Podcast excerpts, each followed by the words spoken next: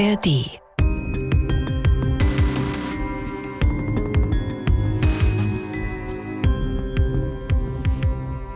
Anfang Dezember 2017. Die Potsdamer Innenstadt ist weihnachtlich geschmückt. In der Königin Luise Apotheke kommt ein Paket an. Nichts Wichtiges, denkt der Mitarbeiter, der es entgegennimmt und stellt es einfach zur Seite. Und die Kollegen, die machen Witze und sagen, jetzt gibt es Geschenke oder es ist eine Bombe. Niemand ahnt, dass in diesem Augenblick alle in höchster Gefahr sind. Im Visier. Verbrecherjagd in Berlin und Brandenburg. Ein Podcast vom RBB. Mit Elvira Siebert.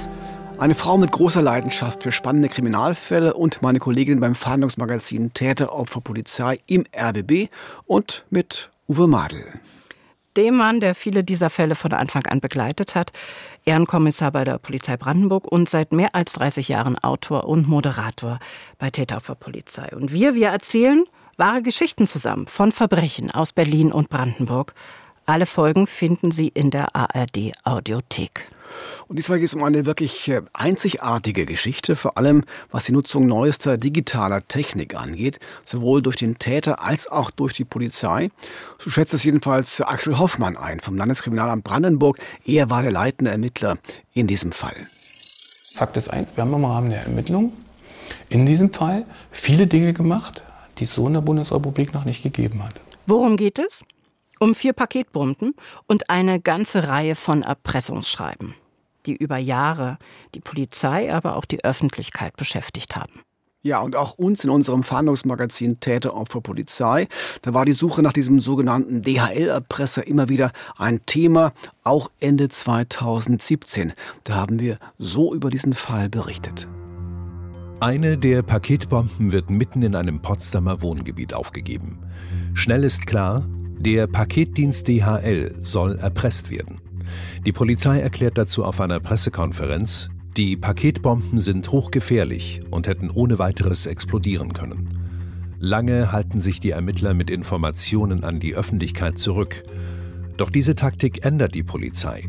Nachdem man auf ein Überwachungsfoto des mutmaßlichen Täters stößt, kommt der leitende Ermittler Axel Hoffmann zu uns ins Fernsehstudio von Täter, Opfer, Polizei. Ja, wir haben uns jetzt entschlossen, mit diesem Foto an die Öffentlichkeit äh, zu gehen, weil alle Ermittlungsansätze, sage ich mal, ausermittelt sind.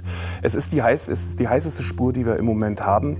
Und wir hoffen, mit diesem Bild dann auch in unserer Ermittlung weiterzukommen und sie letztendlich dann auch zu beenden. Ja, und das kann man so sagen. Gerade dieser Druck, der über die Öffentlichkeit, über die Medien immer wieder aufgebaut wurde, der hat geholfen, den Verdächtigen, den mutmaßlichen Erpresser am Ende auch wirklich zu fassen mutmaßlicher Erpresser. Da werden viele jetzt sagen, das ist doch merkwürdig. Aber es gibt einen bestimmten Grund, warum wir hier nicht einfach so vom Täter sprechen können. Stimmt, denn der Mann, der aufgrund vieler Beweise und Indizien als der einzige Tatverdächtige gilt, ist trotzdem im juristischen Sinne kein Täter, denn er stand nie vor Gericht und es gab auch nie ein Urteil. Und warum das so war, warum es keinen Prozess geben konnte, das klären wir ganz am Ende dieser Folge. Also bleiben Sie bei uns.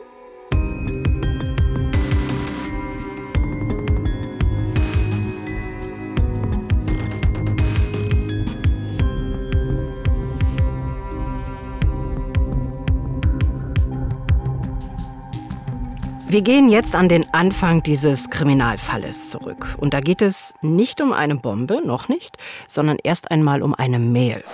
Die schreibt jemand an die Zentrale des Bundeskriminalamtes in Wiesbaden. Und diese Mail kommt dort am 13. September 2017 an. Sie beginnt mit der ja eher kuriosen Einleitung: Sehr geehrter Herr Polizist geht dann aber über in eine knallharte Erpressung, denn der Absender droht damit, dass er bis Ende des Monats mehrere Paketbomben verschicken will, gefüllt mit Nägeln, und zwar über den Dienstleister DHL. Hm, und er hat auch gleich noch eine Anleitung für den Bau solcher Paketbomben mit dazugelegt, damit die Ermittler wissen, dass er es tatsächlich ernst meint. Er fordert außerdem von DHL die Zahlung von 30.000 Euro.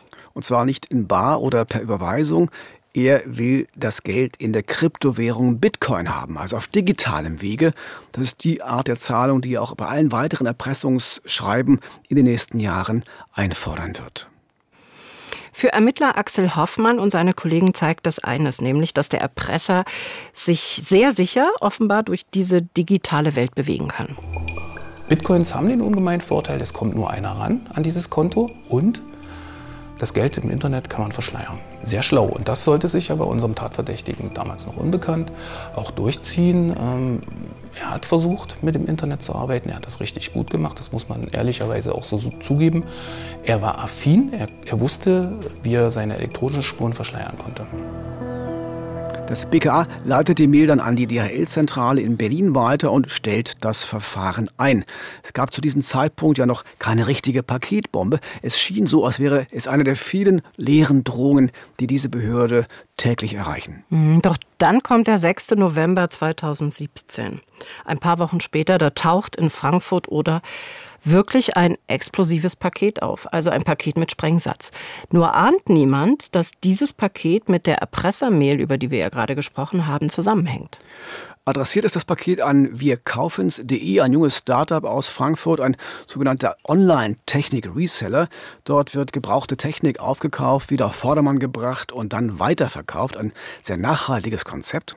Jeden Tag kommen dort in der Firma hunderte Pakete an, doch bei diesem Paket wird der Mitarbeiter sofort misstrauisch. Noch einmal Ermittler Axel Hoffmann. Ähm, in diesem Paket sollte ja eigentlich ein Telefon drin sein, was zum, also zum, zum Rückverkauf wieder angestanden hätte. Und irgendwie passte das Gewicht vom Paket nicht äh, zu dem, was äh, hätte drin sein sollen, was letztendlich den Mitarbeiter dieser Firma dazu veranlasst hat, das Paket etwas vorsichtiger zu öffnen. Und nachdem er das einen Spalt geöffnet hat, hat er festgestellt, es ist Silberfolie drin und es ist durchaus unüblich, ein Handy in Silberfolie zu verpacken. Dadurch wurde das Paket zur Seite gestellt, es wurde die Polizei informiert, welche dann vor Ort gekommen ist. Die Entschärfer wurden nachgefordert und das Paket wurde dann vor Ort delaboriert. Ja, delaboriert. Das ist polizeilicher Fachjargon und heißt äh, kontrolliert auseinandergebaut. Also das Paket wird ganz vorsichtig geöffnet und der Zünder gegebenenfalls entschärft. Und so einen Zünder, den gab es in diesem Paket in Frankfurt-Oder tatsächlich. Und es lagen auch Nägel im Paket, die im Falle einer Explosion herumgeflogen werden. Ja, und wie gefährlich es für die Mitarbeiter dieses Online-Anbieters tatsächlich hätte werden können, das zeigt sich kurz danach. Denn Polizeiexperten untersuchen den Zünder und die Sprengmittel und machen dann einen Versuch mit einer Puppe. Und das Ergebnis ist, die Sprengladung in dem Paket wäre zwar nicht unbedingt tödlich gewesen, doch wer sich in unmittelbarer Nähe aufgehalten hätte, der wäre erheblich verletzt worden. Wir haben das damals bei Täter Opfer Polizei, unserem Fahndungsmagazin, auch getestet, mit Hilfe von Pyrotechnikern im Filmpark Babelsberg. Wir haben eine ganz ähnliche Sprengladung konstruiert und ebenfalls eine Puppe dazugesetzt. Und alle, die bei diesem Versuch dabei waren, waren hinterher geschockt. Das Paket ist schnell gepackt. Dann die Zündung.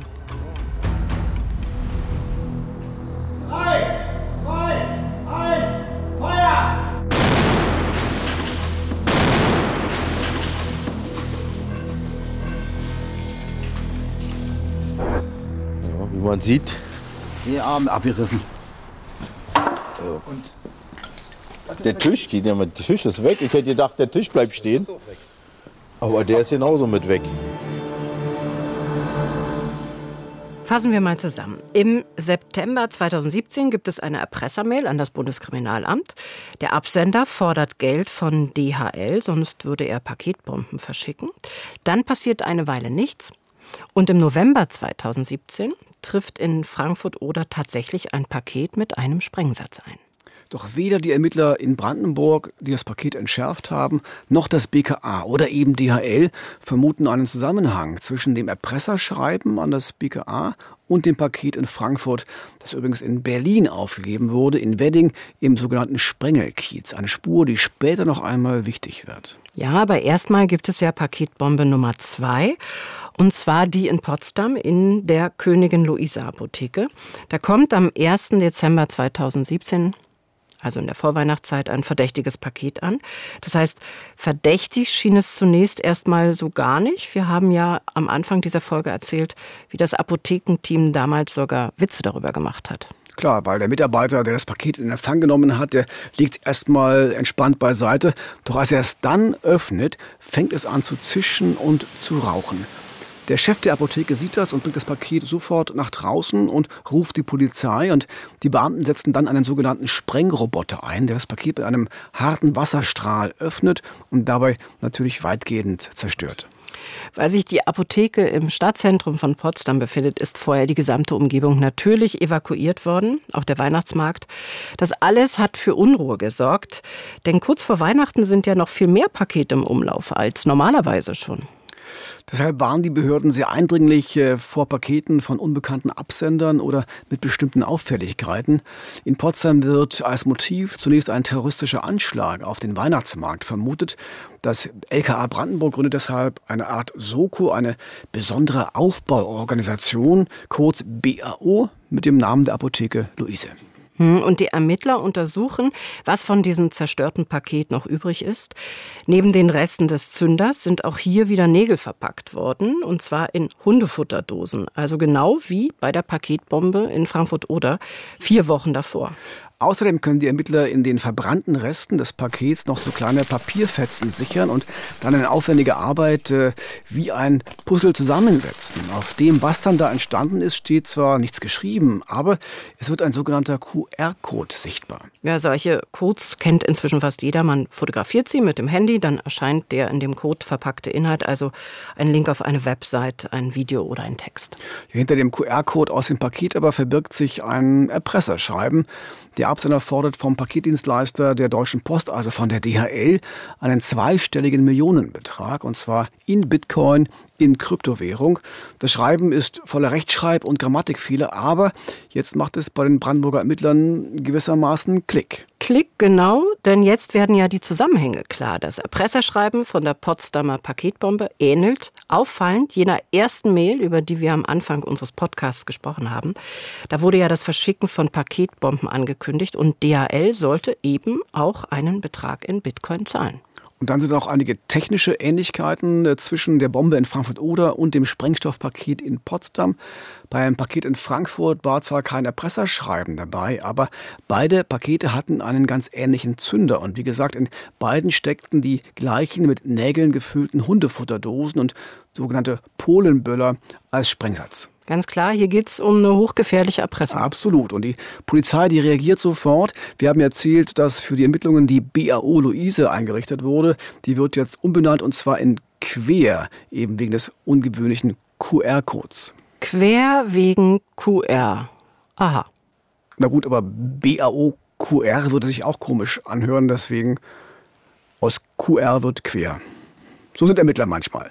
Jedenfalls ist das der Zeitpunkt, an dem Axel Hoffmann vom Brandenburger LKA dazukommt. Und heute kann man durchaus sagen, zum Fall seines Lebens wird diese Geschichte.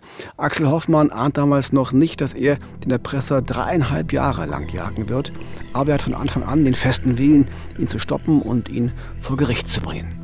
Und diese Unruhe in der Öffentlichkeit ist an sich die, die einen dann antreibt, weil man weiß nicht, wann kommt das nächste Paket an, wo kommt es an und das treibt einen an dieses, dieser, dieser Wille letztendlich Schaden zu verhüten und, das muss ich ehrlich so sagen, als Ermittler auch, diesen Täter zu bekommen. Das treibt einen an jeden Tag, treibt einen das an, wenn man da früh ins Büro kommt und, ähm, sage ich mal, irgendwo wieder anfängt und alles wieder rauskramt.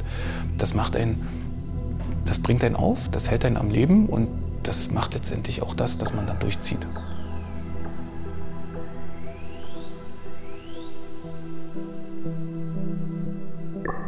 Ja, mit dieser Leidenschaft beginnen jetzt Axel Hoffmann und seine Kollegen, äh, alle Spuren auszuwerten, die es gibt.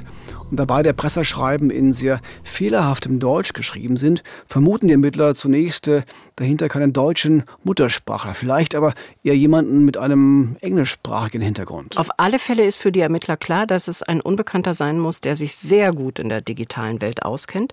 Er fordert ja nicht nur Bitcoins, sondern er versteht es perfekt, seine digitalen Spuren zu verwischen. Aber es gibt auch Spuren in der herkömmlichen, in der analogen Welt. Der Presse hat die Pakete ja mit der Hand beschriftet und beim Packen auch DNA-Spuren hinterlassen. Das heißt, auf beiden Paketen finden die Ermittler die genetische Information eines unbekannten Mannes. Noch einmal Axel Hoffmann vom LKA Brandenburg. Diese unbekannte männliche Person, wir haben dann die USBV in Frankfurt-Oder nochmal untersuchen lassen, fand sich auch dort in diesem Paket. Die fand sich auch an Stellen, die nicht der Postbote hat hinterlassen können. Die befand sich an Stellen, wo wirklich davon auszugehen war, dass der Mensch, der das Ding gebaut hat, auch tatsächlich der DNA-Verursacher ist. Und all diese Spuren der unbekannten männlichen Person, die wir unbekannte männliche Person 1 genannt hatten, zogen sich durch sämtliche USBV hindurch. Das ist heute unter Schnellkurs Polizeideutsch. Delaborieren hatten wir ja schon. Jetzt also der Begriff USBV. In der polizeilichen Fachsprache heißt das unbekannte Spreng- und Brandvorrichtung. Und wenn so eine Vorrichtung umsetzt, dann bedeutet das, sie explodiert. Hm. Ende 2017 haben wir also zwei dieser unbekannten Spreng- und Brandvorrichtungen und wir haben zwei Erpresserschreiben. Die Frage ist, wann kommt der nächste Sprengsatz?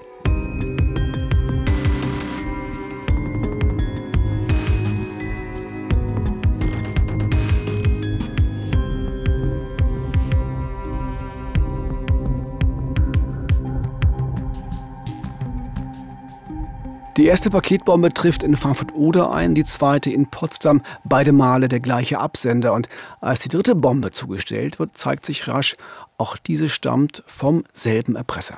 Ja, und am 12. Januar 2018 passiert es dann. Ein dicker, luftgepolsterter Umschlag liegt in der Post für eine Commerzbank-Filiale in Berlin-Steglitz. Und dieses Mal ist es also kein klassisches Paket, aber dieser Umschlag, der ist so auffällig, dass die Mitarbeiterin in der Bank, bei der die Sendung landet, sofort misstrauisch wird. Wir haben es ja schon erwähnt, es gab damals ausdrückliche Warnungen vor auffälligen Postsendungen.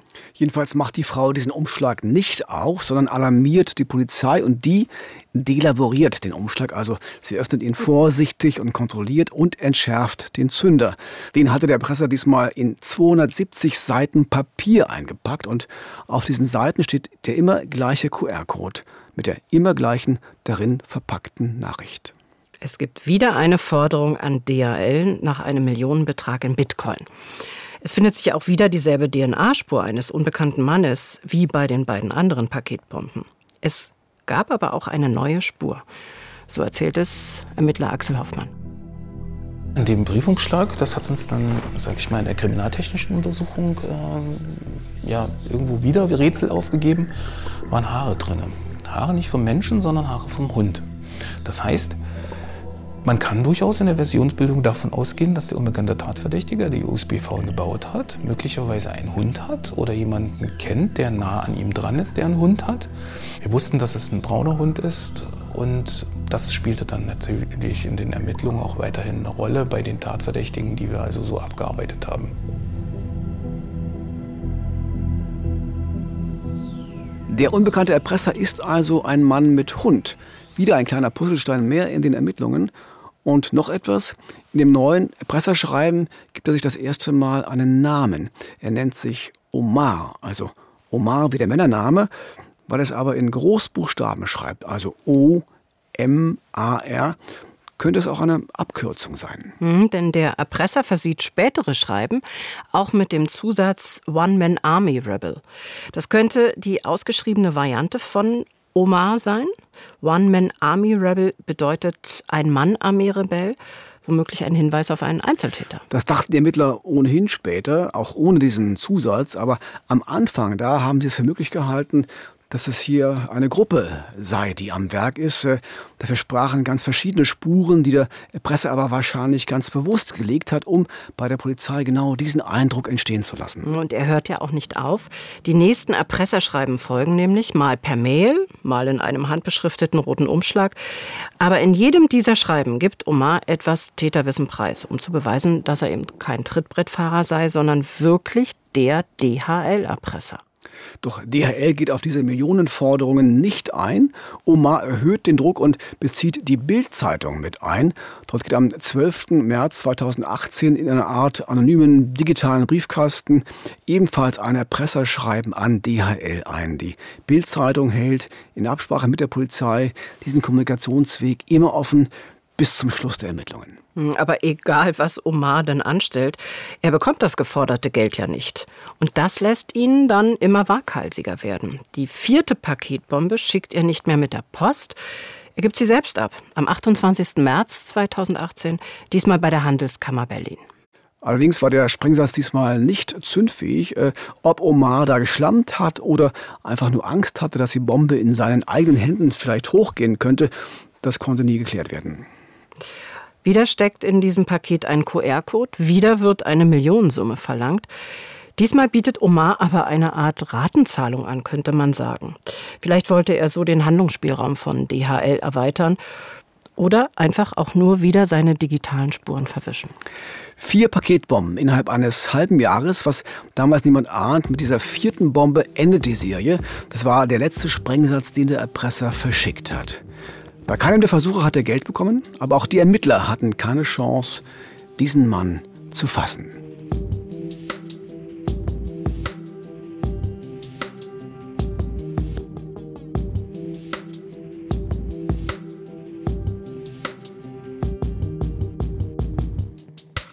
Ein unbekannter Erpresser, der sich Omar nennt, verschickt vier Paketbomben und verlangt in mehreren Drohschreiben immer wieder Geld vom Paketdienstleister DHL. Diese vierte Paketbombe bringt den Ermittlern aber eine neue Erkenntnis, so Axel Hoffmann.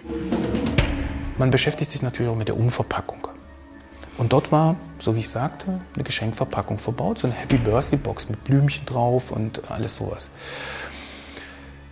Wir haben ein Foto von dieser Box gemacht und haben einen Bildabgleich gemacht. Kann man ja im Internet machen über Google und haben festgestellt, dass es diese Geschenkboxen im Internet zu kaufen gab. Aber nicht auf dem deutschen Markt, sondern im äh, osteuropäischen und südosteuropäischen Raum wurden diese Geschenkboxen ausgeliefert und wurden auch verkauft.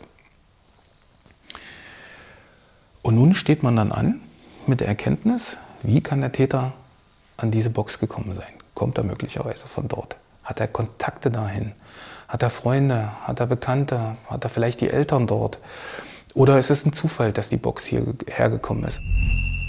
Ja, und diese neue Spur nach Osteuropa, die lässt sie hoffen. Und sie ist auch gar nicht so schlecht, wie sie später noch zeigen wird. Zumal Oma weit über verschiedene Kanäle immer wieder Kontakt aufnimmt. Mhm, Im April 2018 scheint er aber die Nerven zu verlieren, denn er droht an, das nächste Paket würde so wörtlich im Zusammenhang mit etwas Kleinem Schreienden stehen.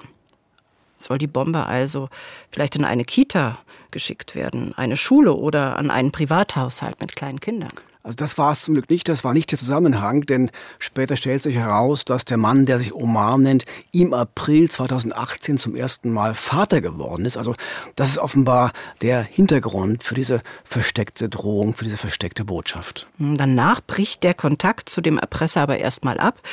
Im Juni 2018 gibt es dann eine große Fallkonferenz, so nennt man das bei der Polizei auch, in Potsdam mit Experten aus der ganzen Bundesrepublik.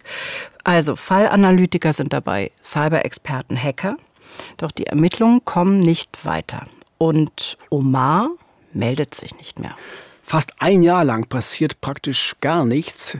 Keine Erpresserschreiben, zum Glück auch keine neuen Bomben. Aber die Ermittler entdecken einen weiteren Hinweis. Bei der Untersuchung der DNA, die sie an jeder Paketbombe feststellen konnten, gibt es einen Treffer. Denn diese DNA gehört einem Mann, der am 24. April 2013 die Fensterscheibe einer irischen Kneipe zerstört hatte. Und zwar mit einem Steinwurf und wo? Im Sprengelkiez im Wedding. Wir erinnern uns, dort wurde im Oktober 2017 ja die erste Paketbombe aufgegeben, die dann bei dem Online-Versandhändler in Frankfurt-Oder landete. Der Steinewerfer konnte damals nicht ermittelt werden, also man hatte keinen Namen und kein Gesicht, nur die Verbindung zu den vier Paketbomben. Aber die Ermittler gehen nun fest davon aus, dass der Täter aus der Region Berlin-Brandenburg kommt. Und wir haben dann natürlich ähm, uns mal mit diesem Sprengelkiez beschäftigt, mit den über 150.000 Leuten, die in diesem Kiez leben. Wir haben mal gesagt, okay, wir gehen mal davon aus, dass unser Mann computeraffin ist. Möglicherweise hat Computerbetrügereien begangen. Und wir setzen mal ein zweites Vergleichskriterium daneben, da wir wussten, dass er möglicherweise einen Hund hat. Und haben die Berliner Kollegen gebeten, mal eine Recherche zu fahren zu Computerbetrügern, die einen Hund haben da kommt eine Unmenge von Leuten raus in diesem Kiez. Aber in dem Falle hatten wir dann eine Liste von 450 Personen, mit denen man dann auch erstmal was anfangen muss. Wir haben die dann versucht, also auch entsprechend abzuarbeiten, aber irgendwann fehlt einem da auch die Manpower letztendlich, ähm, das bis zum Schluss und in Gänze zu tun.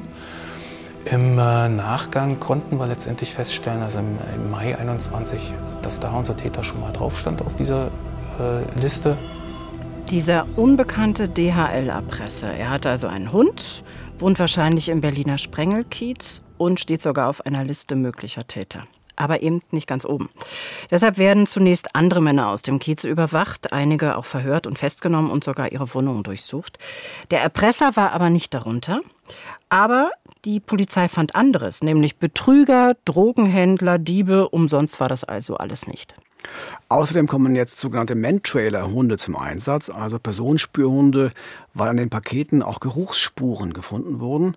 Und einer dieser Spezialhunde schlägt dann auch wirklich im Sprengelkiez an, nur 100 Meter vom damaligen Wohnhaus von Omar entfernt. Aber das konnten die Ermittler zu dem Zeitpunkt noch nicht wissen. Hm, viel Aufwand, aber zunächst ohne messbares Ergebnis.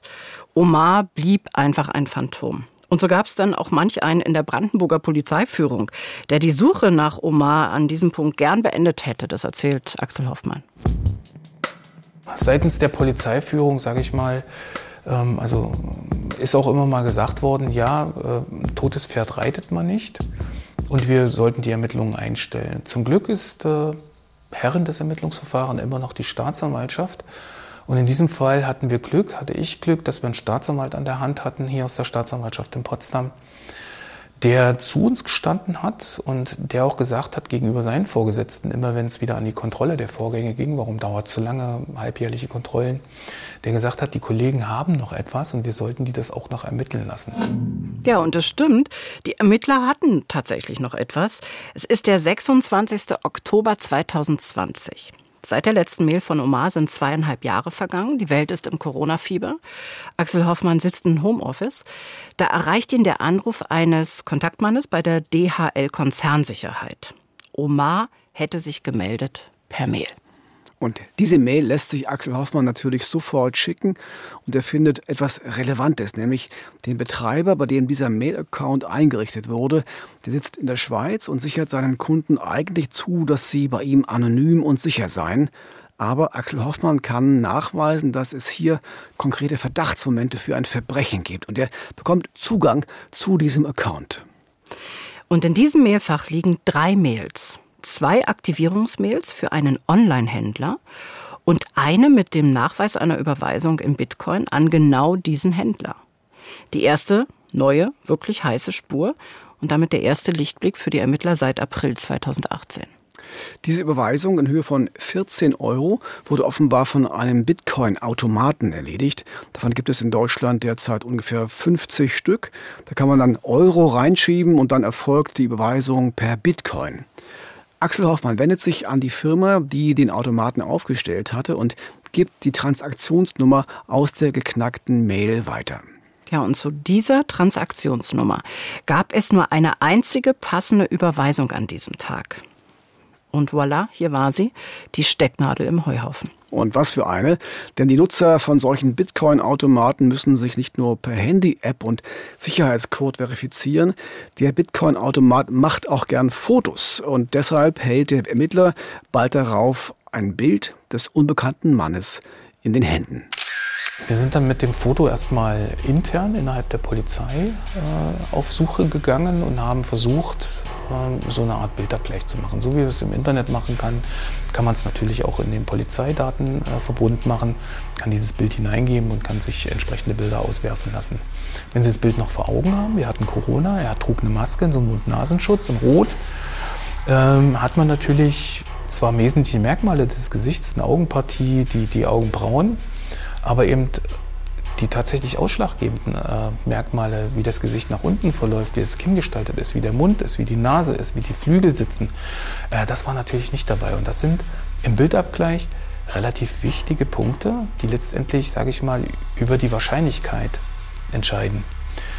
Vor dem Hintergrund des, mit dem Wissen bin ich dann dahergegangen und habe gesagt, es ist mir jetzt egal, ich möchte gerne, dass dieser Bildabgleich gemacht wird und wir haben diesen Bildabgleich gemacht und ich habe gesagt, ich will nur N100 haben. Das heißt, die 100 ähnlichsten zu diesem Bild. Ja, und zu den 100 ähnlichsten gehört Omar und damit sitzt er Erpresser in der Falle, denn er war bei der Polizei schon mal auffällig geworden. Er war also auch mit Fotos bei den Behörden registriert. Und so stand er dann auch auf dieser Liste der 100 Verdächtigen, wie sie später herausstellte. Allerdings irgendwo zwischen Nummer 60 und 70, also relativ weit hinten auf der Liste. Denn die Ermittler gehen zunächst von einem Mann aus mit osteuropäischer Herkunft und entsprechendem Namen.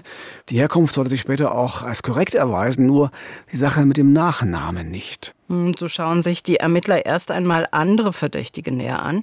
Am 22. April 2022 nehmen sie die Nummer 12 von der internen Fahndungsliste fest, einen Computerexperten im Weddinger Sprengelkiez. Aber die DNA dieses Mannes stimmt nicht mit dem genetischen Fingerabdruck des Unbekannten überein, der die Paketbomben gebaut hatte. Er ist definitiv nicht der Erpresser. Also entschließt sich Axel Hoffmann, den Druck auf Omar noch einmal deutlich zu erhöhen und kommt zwei Tage später zu uns in die Sendung zu Täter, Opfer, Polizei. Das Foto stammt vom Oktober 2020. Warum gehen Sie damit jetzt an die Öffentlichkeit? Ja, wir haben uns jetzt entschlossen, mit diesem Foto an die Öffentlichkeit äh, zu gehen, weil alle Ermittlungseinsätze, sage ich mal, ausermittelt sind. Es ist, die heiß, es ist die heißeste Spur, die wir im Moment haben. Und wir hoffen, mit diesem Bild dann auch in unserer Ermittlung weiterzukommen und sie letztendlich dann auch zu beenden. Ja, und nach der Ausstrahlung dieser Sendung kommen tatsächlich Hinweise über Hinweise. Doch bevor die alle ausgewertet werden können, bekommt Axel Hoffmann einen Anruf. Ein Rechtsanwalt aus Potsdam möchte etwas zu dem Erpresser sagen. Am nächsten Morgen gibt es dann tatsächlich einen Termin. So Axel Hoffmann. Ja, wir sind dann nach Potsdam gefahren, haben ein kurzes Vorgespräch mit dem Staatsanwalt gemacht und waren dann voller Erwartung, was kommt. Und um halb zwölf ging die Tür auf, dann kam erst der Rechtsanwalt rein und dann kam ein Mensch rein, wo ich sagte, das ist er. Weil man hatte dieses Bild vor Augen und diese, diese Augenpartie und die geht einem auch irgendwann nicht mehr aus dem Kopf. Die ist wie auf die Festplatte gebrannt und, und dann plötzlich ist das Ding da. Ne? Ja, und dann kam er reingeschlurft mit seinem Rechtsanwalt, setzte sich gegenüber uns hin. Und der Rechtsanwalt hatte gesagt, er würde gerne eine Erklärung verlesen, was er auch, gern, was er auch getan hat. Ja, und in der Erklärung, die der Anwalt vorliest, bekennt sich sein Mandant Juri B. zu allen vier Paketbomben und sämtlichen Erpresserschreiben. Hoffmann und seine Kollegen stellen Juri B. einige Fragen, um sicher zu sein, dass es kein Trittbrettfahrer ist. Aber Juri B. offenbart so viel genaues Täterwissen, dass ein Irrtum ausgeschlossen ist. Vor Axel Hoffmann sitzt wirklich Omar, der Erpresser, den er seit dreieinhalb Jahren jagt. Mhm, bei den anschließenden Durchsuchungen finden die Ermittler dann weitere Beweise, übrigens auch den braunhaarigen Hund. Juri B. hatte auch wirklich bis zum Frühjahr 2018 im Sprengelkiez im Berliner Wedding gewohnt. Dort hatte er damals auch einer der Mantrailer-Hunde angeschlagen. Und er hatte tatsächlich osteuropäische Wurzeln. Wir hatten ja vorhin über die kleine Geschenkbox gesprochen, die in der vierten Paketbombe steckte, die es so nur in Osteuropa gab und dass die Ermittler vermutet haben, dass es irgendeine Verbindung in diese Region geben könnte. Juri B. macht jedoch auf Anraten seines Anwalts keine weiteren Angaben dazu und er muss auch nicht in Untersuchungshaft. Er ist Vater von zwei kleinen Kindern und eine Fluchtgefahr ist gering, zumal er sich ja selbst gestellt hatte. Ja, aber was wissen denn die Ermittler jetzt über diesen Mann? Er ist 36, kam 1990 als Fünfjähriger gemeinsam mit seiner Mutter aus Weißrussland nach Berlin. Die Mutter heiratete dann aber einen Deutschen und Juri B. bekam dessen Nachnamen. Die Ermittler suchten allerdings ja nach einem Täter, der einen osteuropäischen Nachnamen hatte. Das ist einer der Gründe, warum Juri Beder nie ganz in den engen Fokus der Ermittler geriet. Er hatte wohl eine recht problematische Beziehung zu seinem deutschen Stiefvater, kam früh mit Alkohol und Drogen in Kontakt. Er brach das Abitur ab, später auch einige Ausbildungen, machte Entziehungskuren und Psychotherapien, aber er hatte ganz offensichtlich das Potenzial als IT-Experte, hatte sogar mal als Administrator für Bundestagsabgeordnete gearbeitet. Aus ihm hätte wirklich etwas werden können und er hätte ganz legal gutes Geld verdienen können. Hm, dann lernt Juri B. seine Freundin kennen. Die wird schwanger und sie kauft ein Haus im Berliner Umland gemeinsam mit ihren Eltern. Juri B. konnte allerdings dazu nichts beisteuern ernähren, wollte aber gern seiner Rolle als Ernährer der Familie gerecht werden. Da ist er offensichtlich auf die Idee gekommen, ganz schnell zu ganz viel Geld zu kommen, indem er DHL erpresste. Als dann seine Tochter auf die Welt kam, brach Jurubi dieses Vorhaben erstmal ab. Das war der Grund für die lange Pause.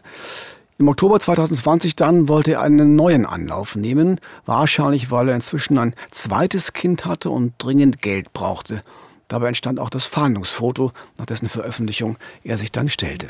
Ausschlaggebend für ihn war, das fand ich sehr bemerkenswert, die Öffentlichkeitsfahndung alt vom Prinzip her mit dem guten alten Plakat, was auf dem Bahnhof in Potsdam hing. Dort ist er vorbeigelaufen am 24.05. und hat das Ding gesehen. Hat das noch fotografiert und hatte das auch auf seinem Handy. Das habe ich in der Auswertung feststellen können. Hat er vom Prinzip her alles gelesen, alles sich angeguckt.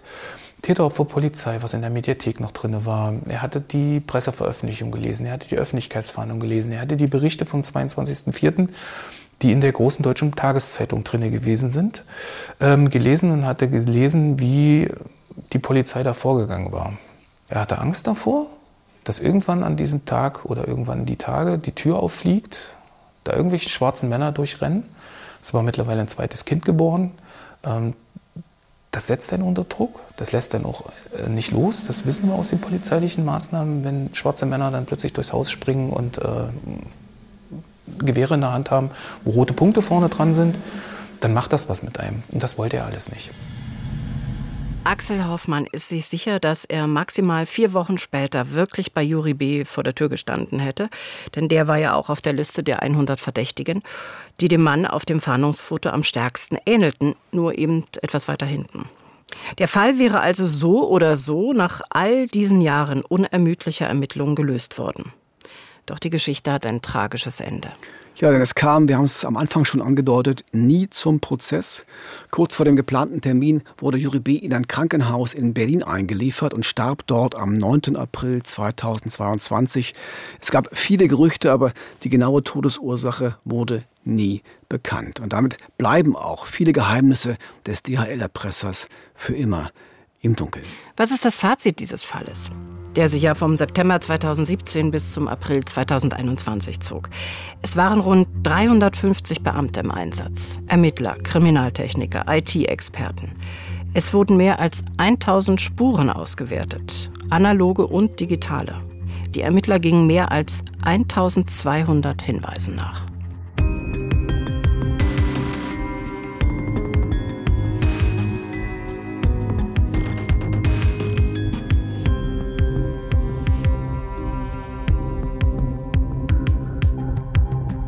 Vielen Dank fürs Zuhören. Am Sonntag in zwei Wochen gibt es bei uns wieder eine neue Folge. Dann geht es um den rätselhaften Tod einer Frau, die im Februar 2018 in ihrem Auto erschossen wird. Das Ganze passierte im havelländischen Dorf Mögelin.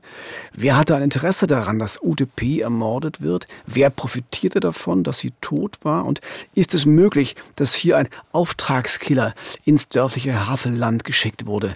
Mehr dazu in 14 Tagen. An dieser Stelle nochmal eine Empfehlung für eine neue Podcast-Folge unserer Kollegen beim MDR. Die Spur der Täter erzählt diesmal von einem Fall aus DDR-Zeiten, der zu großen politischen und diplomatischen Verwerfungen geführt hat zwischen den beiden deutschen Staaten. In den 80er Jahren wird ein Mitarbeiter der Staatssicherheit ermordet. Einer der Täter flüchtet über die Mauer in die Bundesrepublik und dort lebt er zunächst auf freiem Fuß und wird sogar als Held gefeiert. Der Zwei-Staaten-Mörder aus der Börde, so heißt die neue Folge, und die hören Sie ab jetzt in der ARD Audiothek. Ja, und dort finden Sie auch die vielen anderen spannenden Folgen unseres Podcasts im Visier. Uns gibt es dazu auch auf rbbonline.de, überall dort natürlich, wo es Podcasts gibt und dazu auch noch als Videoformat bei YouTube. Und wenn es Ihnen gefallen hat, freuen wir uns über freundliche Kommentare und eine gute Bewertung. Das war's für heute auch von mir. Danke fürs Zuhören und so viel Zeit muss sein. Das Böse ist vor allem die Abwesenheit von Empathie. Also egal, was Sie heute noch tun, seien Sie empathisch. Das Leben ist zu kurz, um böse zu sein. Im Visier Verbrecherjagd in Berlin und Brandenburg ist eine Produktion des RBB. Redaktion Jörg Simon, Manuskript Anne Mücke, Moderation Uwe Madel und Elvira Siebert. Im Visier Verbrecherjagd in Berlin und Brandenburg. Ein Podcast vom RBB.